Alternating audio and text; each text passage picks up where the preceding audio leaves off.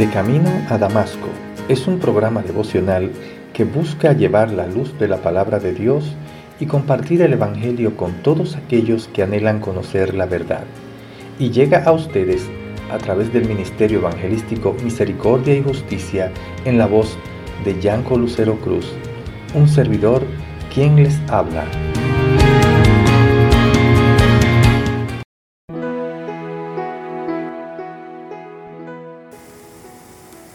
Aún tengo muchas cosas que deciros, pero ahora no la podéis sobrellevar. Pero cuando venga el Espíritu de verdad, Él os guiará a toda la verdad, porque no hablará por su propia cuenta, sino que hablará todo lo que oyere, y os hará saber las cosas que habrán de venir. Él me glorificará, porque tomará de lo mío, y os lo hará saber. Todo lo que tiene el Padre es mío, por eso dije que tomará de lo mío, y os lo hará saber. Juan capítulo 16 del versículo 12 al 15.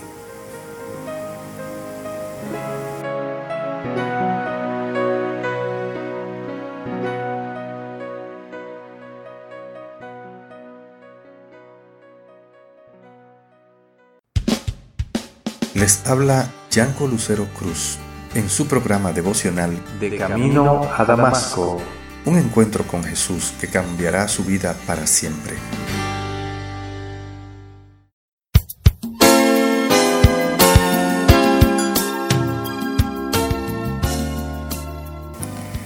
Para responder a la idea de que los discípulos quedarían abandonados para servir a un Señor ausente, Jesús le planteó acerca del ministerio del Espíritu Santo. Cuando venga el Espíritu de verdad, Él os guiará a toda la verdad, les dijo. Jesús es la verdad. Eso lo vemos en Juan 14, 6. También es verdad la palabra de Dios que testifica de Jesús. Eso lo vemos en el capítulo 17, 17. El ministerio principal del Espíritu Santo es honrar a Jesús. Él me glorificará. Así dice. Glorificar significa develar y magnificar.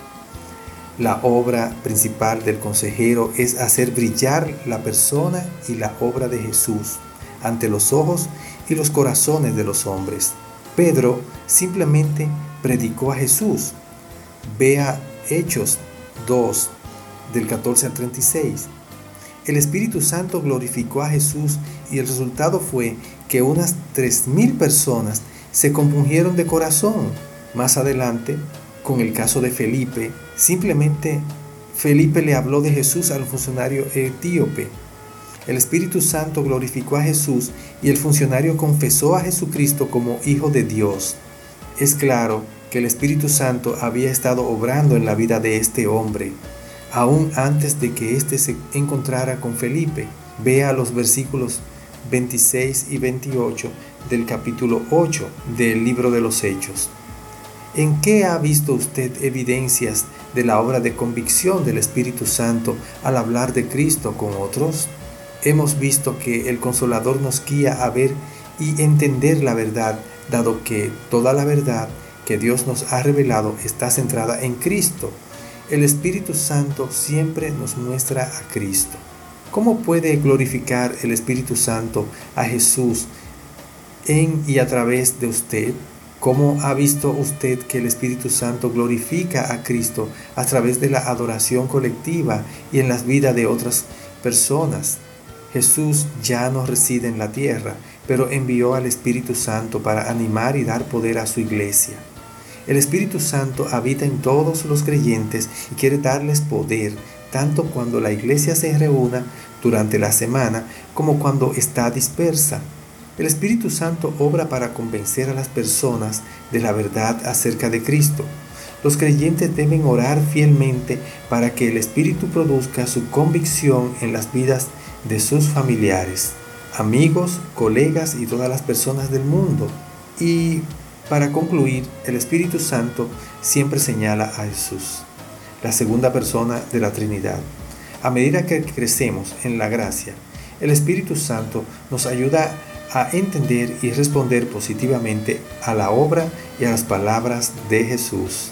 Si quitaran el Espíritu Santo de la tierra, ¿qué cambiaría en su vida? Pensemos en esto. El Espíritu Santo es nuestro ayudador y consolador en todo momento. Amén. Oremos.